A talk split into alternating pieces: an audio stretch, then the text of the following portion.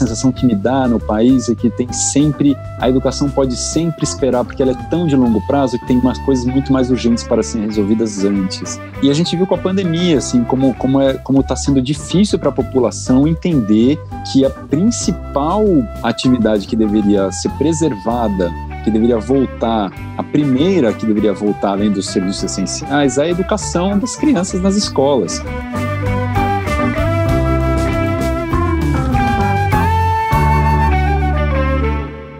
Oi, pessoal, bem-vindos a mais um episódio do 2030.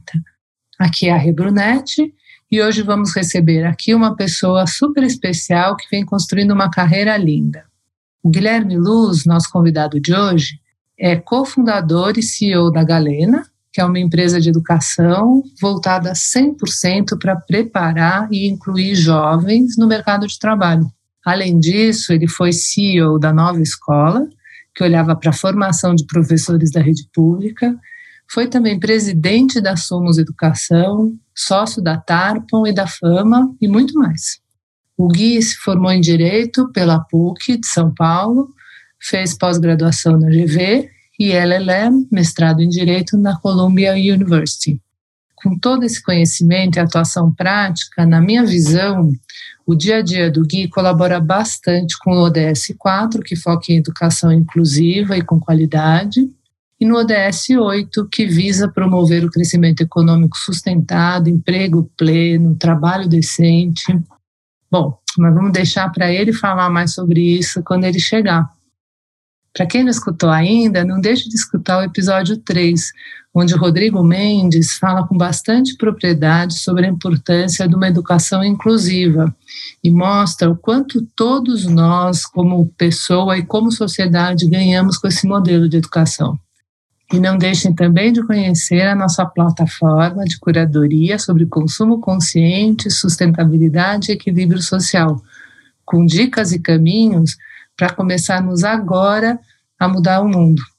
Então, visite o nosso site www.changeforgood.com.br e siga o nosso perfil no Instagram, changefor.good.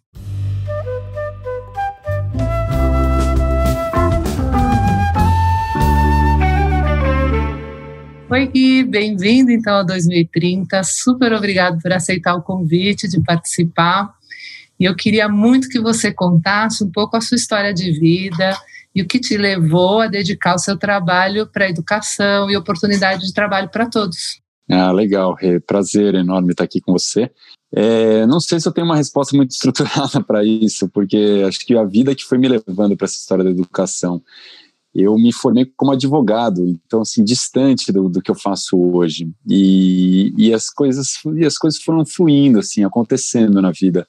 É, eu trabalhava como advogado, trabalhei uns 10 anos como advogado, e aí comecei, eu conheci muito negócio diferente, muita gente diferente, né? E eu, em um determinado momento da minha vida, decidi que eu queria estar mais na linha de frente, mais na ação, assim, menos no. Eu, fazia muita transação e as pessoas iam e saíam da minha vida, assim, elas entravam e saíam, e eu queria estar num, numa, alguma coisa que construísse mais. E aí minha exploração me levou para para trabalhar em fundos de investimento e fundos de investimento está longe de ser mão na massa, então eu ainda tinha um pouco dessa frustração de eu estar mais próximo dos negócios, mas ainda com alguma distância, era minha chegada assim é, tranquila, né? E até que um dia eu estava trabalhando num fundo de investimentos e a gente fez a aquisição de uma companhia de educação chamada Somos Educação. É, na época era a antiga Abril Educação, quando a gente fez a aquisição do controle. E, e eu fui pro, eu era, eu fui para ser membro do conselho da, da, da companhia. E aí é, eu fui para lá, do, sendo duas, três vezes reuniões com a companhia e tal, eu falei, putz, é muito, isso aqui é muito apaixonante, assim, as pessoas desse lugar eram incríveis e, e o negócio e a, e a atuação, e até que eu voltei para os meus sócios lá no, no fundo de investimentos e falei, olha, acho que não vai dar para ficar aqui mais, eu vou ter que ir para lá, porque tem muita coisa legal para fazer e eu, honestamente, não tenho muito conselho bom para dar para ninguém, então eu preciso mais é colocar a mão na graxa e ir para lá. Mas eu tomei foi a melhor coisa que eu fiz. E aí eu caí lá e a partir daí eu comecei a. Aí me apaixonei por educação, pelas pessoas que trabalham com educação, pelo, pela atividade. E aí, pronto, eu, eu, eu de lá não saio nunca mais, te garanto. É. Não, para mim, eu assim, não sou especialista, na verdade, em nada, mas muito menos em educação. Mas assim, me parece que tudo que a gente reclama que não vai muito bem, né, no nosso país, se você parar para pensar, a raiz está sempre na educação. E eu não sei por que, que a gente não dá valor para a educação, né? A gente não, não encara como brasileiro, a gente não encara a educação com a seriedade que deveria, né? Então, sei lá, eu vejo outro dia mesmo a gente estava conversando sobre o problema de acidente de trânsito, do custo na saúde de acidente de trânsito. Então, você fala assim, nossa, é tanto dinheiro que os órgãos públicos gastam para suprir, vamos dizer, todas as necessidades e dores dos acidentados em trânsito, que num valor muito menor que esse, se você investisse em educação no trânsito, talvez você fizesse uma economia pública gigantesca. Né? Então, você olha, no trânsito é isso. Eu acho que educação é um investimento de muito longo prazo. E eu acho que as pessoas no país não estão acostumadas a fazer investimentos de longo prazo é, a maior parte da população está preocupada com o que vai jantar, né, com que a, conta do final do mês, é, o bico da semana que vem, porque assim é, essa é a realidade da maior parte dos brasileiros. E investir em educação, por mais que seja uma uma, uma venda fácil, né? Assim, é fácil explicar por que é importante investir em educação e acho que todo mundo entende. É muito mais difícil você priorizar no, nas escolhas de hoje a transformação social, cultural e a transformação individual das pessoas é, que vai ser produzida para daqui a 10 anos com uma boa política pública de educação hoje, ou com bons investimentos de educação hoje. É, a, a, sensação que me dá no país é que tem sempre, a educação pode sempre esperar, porque ela é tão de longo prazo que tem umas coisas muito mais urgentes para serem resolvidas antes. E a gente viu com a pandemia, assim, como como é, como está sendo difícil para a população entender que a principal atividade que deveria ser preservada, que deveria voltar, a primeira que deveria voltar além dos serviços essenciais, é a educação das crianças nas escolas. Mas a, a maior parte da população, segundo as pesquisas, entende que não, que a escola deveria continuar fechada e que a, e que a prioridade é abrir é, nem vou para o lugar comum do bar, do restaurante, que assim, mas assim, as pessoas preferem que os trabalhos voltem antes, as pessoas preferem que o clube volte antes, que o parque volte antes. E, e, e, isso para mim denota como as pessoas acham que educação pode esperar. Então, tudo bem se meu filho não voltar para a escola hoje, ou se as crianças do país não voltarem para a escola hoje, porque depois recupera. E, e a verdade é que não recupera. A verdade é que a gente fica preso nessa realidade que a gente está que é do, de, um, de um país que, que se desenvolve muito menos do que poderia, que cresce muito menos do que poderia, que inclui muito menos do que poderia, é, que tem uma, uma, uma educação social e política muito aquém do que poderia. Então, eu acho que essa história da educação do futuro, do país do futuro, deve ser uma coisa muito distante que as pessoas não conseguem relacionar com o dia de hoje. E é isso mesmo, e demora tempo. A educação, você fazer uma transformação numa política pública de educação, demora no mínimo um ciclo de quatro, cinco anos para você conseguir medir, medir os resultados e tal. Então, acho que é isso. O, por outro lado, acho que no bom, no, assim, uma notícia boa é que eu acho que nunca antes a gente teve uma sociedade civil tão engajada com educação. Então, assim, tem uma mudança começando a acontecer. É incrível a quantidade de organizações civis que hoje estão tentando influenciar as políticas públicas no bom sentido, trabalhando para criar é, organizações que, que ajudam, seja do ponto de vista mais essencialista, mas seja do ponto de vista mais é, é, potencializadoras, escolas, crianças, secretarias. Então, eu quero crer que no, no tempo, no futuro, a gente vai começar a dar o devido valor e, e deixar de ser uma nação que depende tanto de outras pessoas para resolver o nosso próprio futuro, né? Assim, porque eu acho que hoje, com, com uma população que não está devidamente educada e, e, e, autônoma e, pô, e podendo escolher os seus próprios caminhos, acabam dependendo muito mais de escolhas que, que, que, recaem nas mãos de terceiros e de grandes messias, e aí a gente vê os resultados nas eleições, né? Ao invés de, de, de tomar para si o controle do que do futuro do país é, e, e escolher os nossos próprios caminhos, né? É. Você comentou aí da pandemia, eu sempre me pergunto o que, que a pandemia está fazendo com determinadas causas, porque eu acho, de um modo geral, eu sempre fico com a impressão que ela desvelou tudo, o que é bom e o que não é. Ao mesmo tempo, eu ouvi uma vez na verdade, eu não lembro nem se foi você que comentou, mas com alguém que eu conversei sobre educação, que estava falando que realmente a perda é muito grande. Assim, quando a criança está bem assistida em casa, tem, tem um computador, tem acesso à internet rápida e consegue ter umas. A escola se organizou, em especial na rede privada, que as aulas aconteceram virtualmente. Claro que tem uma perda, mas é uma perda de qualidade que, que, que assim, o contato com a criança com a escola, a criança com a escola, não, tem, não, não sofre nenhum rompimento. É muito diferente de uma criança que está numa comunidade mais pobre, num, num, lugar que precisa, que ela não tem computador, que ela não tem internet, que a escola não está organizada para oferecer aulas online, e que ela passa um ano distante daquele processo de aprender, o processo de ir à escola e aprender. E isso faz com que a criança perca não só o ano, mas ela perde o, perde o contato, ela perde o condão com a escola. E, e, isso aumenta exponencialmente o número de evasão de alunos, que acabam não voltando mais, porque encontram outra coisa para fazer na vida e vão trabalhar com a mãe, com o pai, ou então vão se meter a trabalhar com, no, no comércio local, ou, ou, até aqueles que, que desvirtuam completamente o caminho. Então, é, nós vamos, o, o, nosso risco aqui, ele é um risco assim, que eu tenho conversado muito com, com enfim, secretários e as pessoas que estão à frente aí das políticas públicas preocupadíssimos com o número de evasão que a gente vai ter. E nós vamos voltar para índices que, que, que, a gente não, que a gente já tinha superado lá de trás, de, de alunos fora da escola. Hoje a gente tem praticamente todos os alunos estudando. E nós vamos voltar para números altíssimos de crianças fora da escola, problema que a gente tinha na década de 90, no início dos anos 2000 é, muito por conta desse, dessa, dessa ruptura com, com o processo e com o vínculo que a criança tem com a escola. Então, não é só que a criança vai demorar um ano mais para aprender, assim, isso por si só já seria muito ruim, mas é, é essa história de, de, de, de, romper, em especial os mais, os mais velhos, né, aqueles que estão terminando o ensino fundamental, que estão no ensino médio, esses são os mais preocupantes, de acabarem não voltando nunca mais para a escola. Hum. Então, é, é, é, é dureza mesmo. O Gui, você estava falando um pouquinho de números até.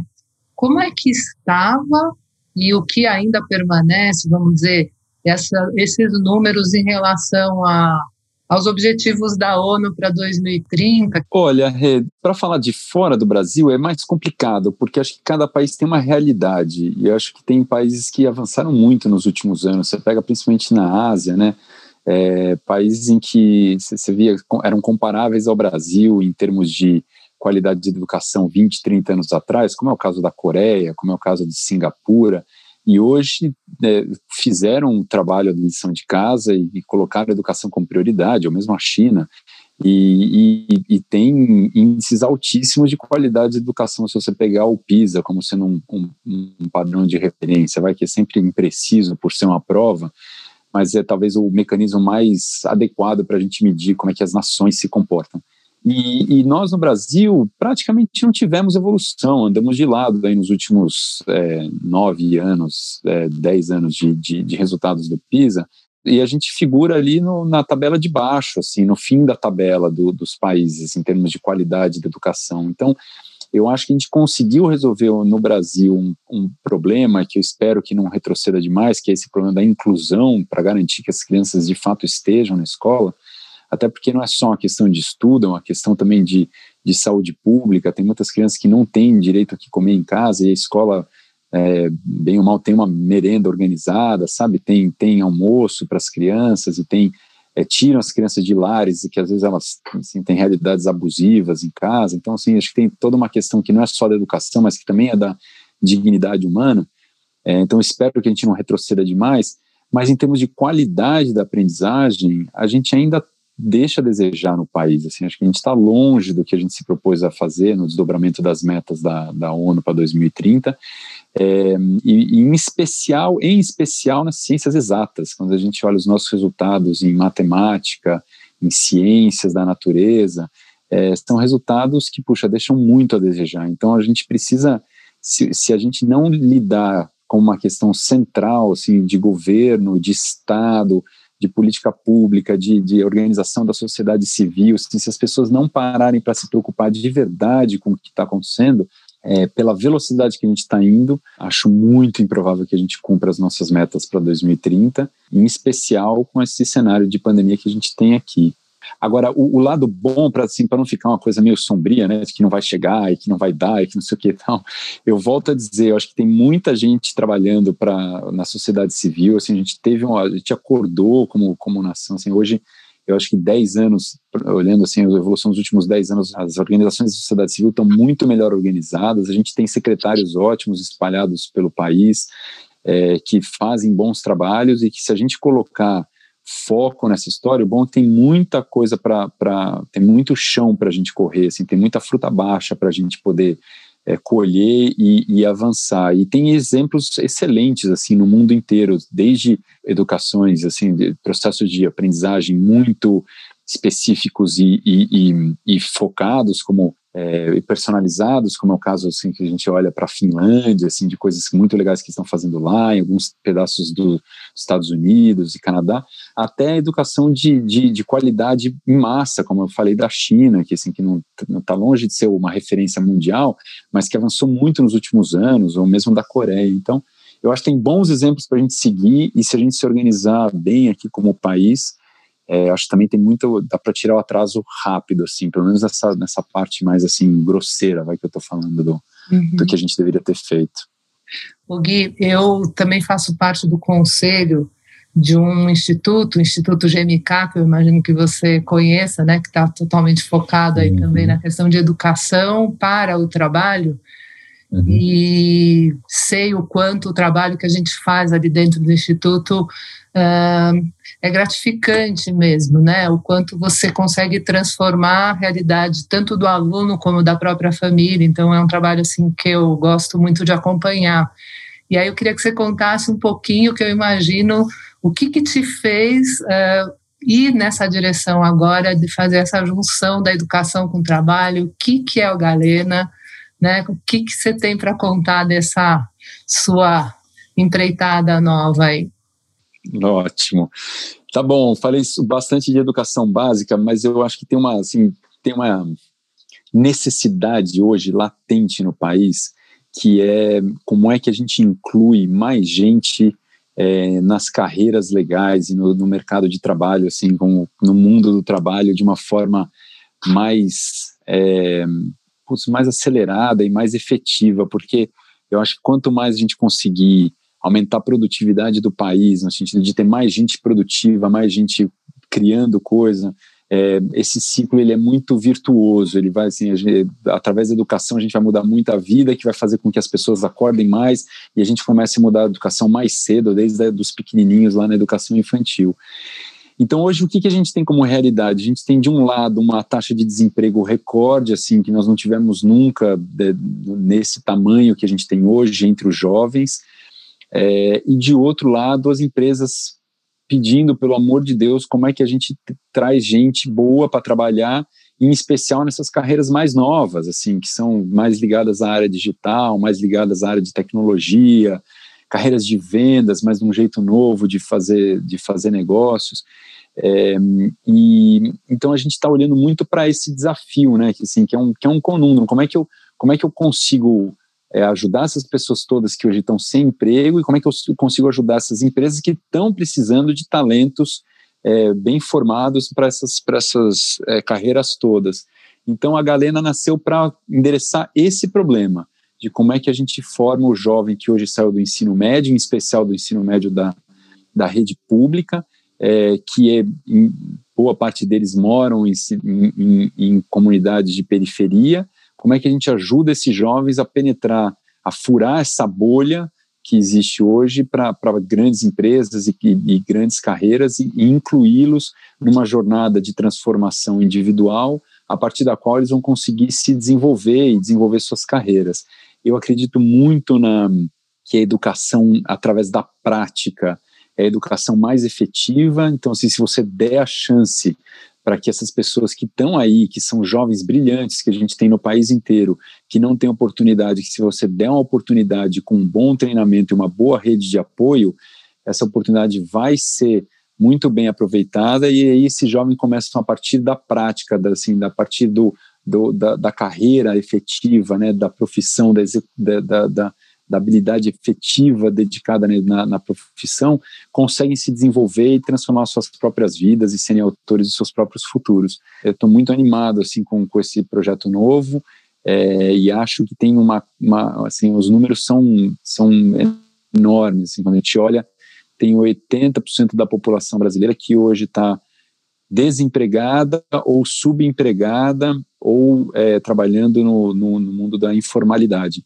É, e se a gente olhar a quantidade de pessoas que se formam no ensino médio no Brasil hoje, que são, são quase 2 milhões de pessoas que se formam todos os anos, dá para a gente fazer a conta da quantidade de gente que pode ser impactada por programas como esse que ajudem a, é, que os ajudem a entrar nessas carreiras que a gente chama de carreiras de futuro. Gui, conta um pouquinho, assim, como é que é o dia a dia dentro da Galena? Quer dizer, o jovem pelo que eu estou entendendo, você tanto vai trabalhar com, com, você tem um programa de formação, né, assim, de, de lapidação da formação desses jovens, e depois você também falou alguma coisa do trabalho que vocês fazem junto às empresas. A Galena é um projeto que está saindo do forno agora, então a gente tá, a gente terminou de desenhar e nós estamos agora recrutando a primeira turma, que assim, nós estamos começando é, a dar os nossos primeiros passos e a gente já tem alguns parceiros fechados conosco, algumas empresas grandes muito legais que estão a fim de fazer. Então, é, qual é a ideia? E nós vamos ter essa, uma primeira turma agora a partir de março. A ideia é que esses jovens virão é, estudar conosco num processo de transformação, numa formação que vai durar alguma coisa entre quatro e seis meses de dedicação integral, que a gente vai ajudar esses jovens a se formarem é, e eu gostei muito da, da, da, expressão que você usou de lapidar a formação, né? Porque eles já estão formados, né? Então a ideia é como é que nós vamos ajudá-los a, a, a, fazer a ponte de tudo que eles conhecem, que eles são e da potência que eles já têm, é, para fazer o, o, o, matching com o mercado de trabalho. Então, com as profissões que eles vão ter que é, desempenhar quando eles entrarem nessas empresas ou nas empresas que eles escolherem entrar. Então, a ideia é que a gente os ajude a destravar é, muito do que no mundo corporativo se convencionou chamado soft skills, né, dessas habilidades comportamentais, é, de como é que eles vão é, é aprender a aprender, de como é que eles vão é, conseguir trabalhar em grupo, com resiliência, com dedicação, com compromisso, responsabilidade, é, e alguma coisa do, da, das matérias onde eles vão de fato performar. E do outro lado da empresa, é, preparando muito a empresa para recebê-lo, sim, depois. Assim, a gente está trabalhando com, com, empresas que já têm seus programas de, de inclusão, seus programas de, de representatividade, mas a ideia é que a gente trabalhe com eles para poder ajudá-los é, a receber bem esses jovens todos que vêm de contextos e realidades muito diferentes, para que eles não se sintam perdidos lá no meio do, do caminho. E, é, e, é, é isso, um pouco, se eles passarem seis meses, essa é a nossa hipótese, né? Se eles passarem seis meses, um ano bem cuidados, assistidos, e eles começarem a se sentir em casa, validados é, e, e, pertencentes àquele ambiente todo e aquelas, e aquelas profissões todas, ah, eu tenho certeza que a partir daí eles vão conseguir suas trajetórias maravilhosamente bem. Se eu conseguir olhar daqui a dois, três anos e falar, nossa, esses jovens estão bem melhor sucedidos é, do que eles estariam sem o nosso, sem, sem ter passado pela galena, é, para mim eu acho que eu vou ter atingido o meu objetivo, assim, e, e, conseguir fazer isso em escala, porque acho que essa é a nossa grande, a nossa grande ambição, assim, acho que fazer muito bem feito para 10 ou 20, hum, sim, dá para fazer, mas fazer muito bem feito para esses 2 milhões de jovens que se formam todos os anos, ah, isso é muito mais complicado. Esse bate-papo todo, acho que tem uma coisa de trazer para a gente que não entende desses assuntos um pouco mais de conhecimento e também do que, que a gente precisa individualmente, como pessoa e como sociedade, entender para que a gente colabore com o sucesso disso que você está pregando, porque às vezes, sem querer, a gente tem ainda a cabeça não tão preparada para acolher essa mudança que você está propondo, né? Eu vou citar um exemplo só para ilustrar uh, o que, que eu estava querendo provocar em você aí de pensamento. Eu me lembro assim, quando eu comecei a trabalhar com questão de reciclagem, eu conheci a dona Dulce, que é uma catadora de lixo, e que ela me deu uma aula sobre como lidar com o lixo que você quer que seja reciclado. Então, você já entendeu que o lixo vai ser reciclado e você está separando na sua casa e você acha que a hora que você colocou na latinha da cor certa está tudo resolvido. E ela me falou: olha, não é exatamente assim, não está tudo resolvido ainda, porque essa latinha tem que ir para um catador, normalmente, que é a pessoa que sabe destrinchar tudo que está nas latinhas e encaminhar para a reciclagem. No teu caso, com o que você está pretendendo fazer, provavelmente a gente leigo também tem pouca informação para saber o que, que a gente tem que mudar no nosso modelo mental para acolher melhor essa transformação que você está propondo. Eu acho que essas coisas todas, esse processo que você acabou de descrever, é um processo de ganho de consciência, né? E as pessoas, em geral, quando você tenta ganhar uma consciência muito altiva, muito rápida, dá uma certa vertigem. E aí você repele a história inteira. Então, na, na tua história, você falou: olha, primeiro tem a consciência de separar o lixo. Então, primeiro veio isso. Porque se você falar, oh, tem que separar e tem que embrulhar e tem que não sei o que e tal, e vai cortar a mão do cortar. Quase que assim, é, é, é muita informação para mim. Então, eu vou repelir por inteiro e não vou fazer absolutamente nada. Então, eu acho que primeiro veio a consciência de separar o lixo. Depois, assim, bom, não só vou separar, como eu vou separar em sacos de cores diferentes, porque aí eu vou ter vidro com vidro, plástico com plástico, e aí depois você fala, bom, mas não é só isso, eu tenho que embalar bem o vidro quebrado, e acho que aí você vai evoluindo, é, e vai ganhando consciência, vai ficando, vai conseguindo trabalhar melhor. Transpondo isso para esse assunto que a gente está discutindo aqui de educação, em especial da inclusão de jovens, eu acho que a gente está passando por um momento importante, assim, de ganho de consciência agora, que são todas essas discussões de inclusão, sabe, de representatividade da, da e, e da está tendo uma certa desmoralização daquele conceito da meritocracia, que a meritocracia ela é igual para todo mundo. Assim, acho que isso tudo era esse era um debate dez anos atrás e hoje acho que não é mais um debate, sabe? Questões como é, como racismo, por exemplo, o nosso racismo estrutural no país, é, já não são mais questões de, de, muito debate. Assim. Você pode até ter uma, uma ala meio negacionista, mas eu, eu quero crer que daqui a poucos anos essa ala vai, vai se dissipar. Então, acho que assim, a gente já começa a ter alguns debates que, que de, e, e, da própria diversidade, como, como fomento à criatividade, assim, olhando pelo prisma é, do, do, do, lado positivo, né? Assim, poxa, quanto, como é melhor ter gente diversa, que pensa diferente para poder ter é, é, processos criativos mais inovadores. Então, eu acho que o, o próximo passo, talvez dessa história toda, seja é, começar a entender quais são os, quais são os vieses inconscientes que, que todos esses fenômenos trazem para dentro de nós mesmos, né? Então, assim, coisas que para nós são, são simples, é, é, e eu estou falando nós dois aqui agora, que, que eu conheço a sua formação e a minha, puxa, que, que para a gente sempre foi muito fácil sonhar, por exemplo, né? Sonhar é fácil, porque eu, eu, eu sempre tive é, possibilidades na vida e estudei em lugares bons, com pessoas legais e, e, excelentes referências de pessoas à minha volta. E talvez sonhar não, não seja tão simples para um, um, uma menina de periferia que, que cresceu numa escola com, com baixa qualidade, com pais ausentes, com é, que teve que se virar na vida e de repente o sonho dela está limitado a ela, sobreviver. E, e assim, eu estou exagerando um pouco o caso aqui, mas para dizer que é uma coisa simples e que, e que a gente ajudar as pessoas a sonharem também é, um, é, um, é, uma, é uma atividade importante, porque assim, se, se, ela se não, se não tiver o desejo enraizado nela antes de buscar uma formação e, e, e, e poder trabalhar numa empresa legal, numa carreira de futuro, é, é, é ela morre na praia antes, antes mesmo de começar a nadar. Então, é, eu acho que são é, é, esse tipo de coisa. Assim, como é que a gente presta atenção nas derivadas dessas discussões todas que a gente vem tendo agora, como essa de sonhar, de acesso, de. É, puxa, outra coisa que você falou da, da, delas pertencerem, né? Assim, não é simplesmente eu vou trabalhar numa empresa legal, então tá tudo bem, não. As referências desses jovens são completamente são completamente distintas. Então, se eu ficar se eu trouxer só as referências corporativas, tradicionais, para acolher esse jovem, eu provavelmente não vou acolhê-lo.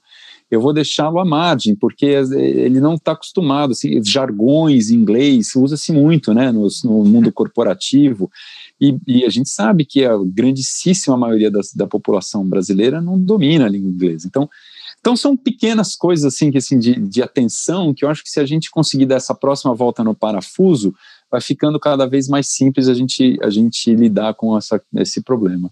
Acho que foi um exercício gostoso aí que você fez, Gui, foi muito legal. Muito bom. Bom, então agora, né, que realmente está acabando o nosso tempo, eu queria só te pedir para fechar se você dá uma dica, assim, de o que, que você leu na sua vida, ou assistiu, que filme você viu, ou, né, um livro que você leu, um poema, e principalmente uma música que você acha que representa, sei lá, um pouco o que você faz ou que te inspirou a fazer o que você faz. Eu vou dar aqui duas dicas de livros que não necessariamente têm a ver com o projeto da Galena, mas que eu li no ano passado e que me ajudaram, que eu gostei. O primeiro chama-se Por que, que os alunos não gostam da escola? Na verdade, ele é em inglês, chama-se Why Don't Students Like School? Ele foi escrito pelo Daniel Willingham. É um livro antigo já, deve ter uns 10 anos esse livro, mas eu só li no ano passado e ele fala muito sobre é, as questões emocionais na aprendizagem do aluno. Então, como o professor deve fazer para trabalhar as questões emocionais na aprendizagem e garantir o engajamento dos alunos. É muito interessante, algumas coisas são intuitivas, outras nem tanto, e vale a leitura. O segundo livro já é um livro mais diferente, ele chama-se Nudge, o empurrão para a escolha certa, e foi escrito pelo Richard Thaler.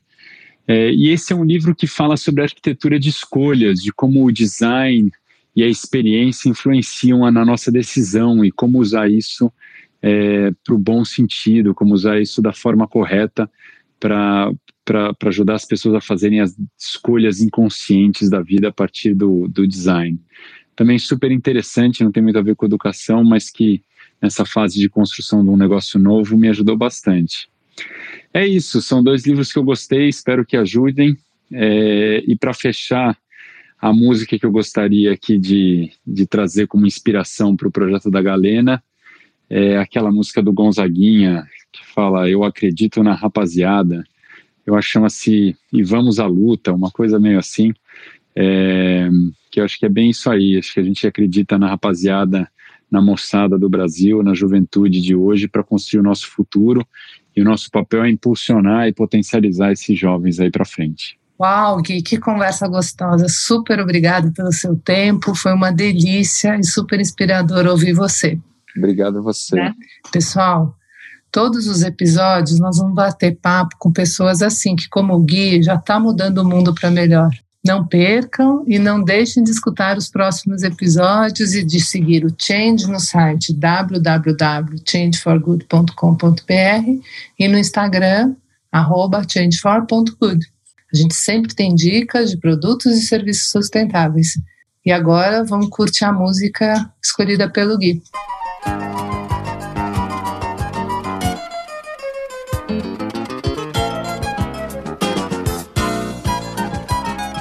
Eu acredito é na rapaziada que segue em frente e segura rojão. Eu ponho fé na fé da moçada que não foge da fera e enfrenta o leão. Eu vou à luta com essa juventude que não corre da raia a troco de nada. Eu vou no bloco dessa mocidade que não tá na saudade constrói a manhã desejada. Eu acredito é na rapaziada segue em frente e segura o rojão, como é que não? Eu ponho fé na fé da moçada Que não pode dar fé e enfrenta o leão Eu vou à luta com essa juventude Que não corre da troco de nada Eu vou no bloco dessa mocidade que não tá na saudade constrói a manhã desejada. Aquele que sabe que é meu o coro da gente e segura a batida da vida o ano inteiro. Aquele que sabe o sufoco de um jogo tão duro e apesar dos pesares ainda se orgulha de ser brasileiro. Aquele que sai da batalha, entra no botequim, pega uma ceva gelada e agita na mesa uma batucada. Aquele que manda um pagode, sacode a poeira suada da luta e faz a brincadeira. Pois o resto é besteira e nós estamos pela aí. Eu acredito é na rapaziada.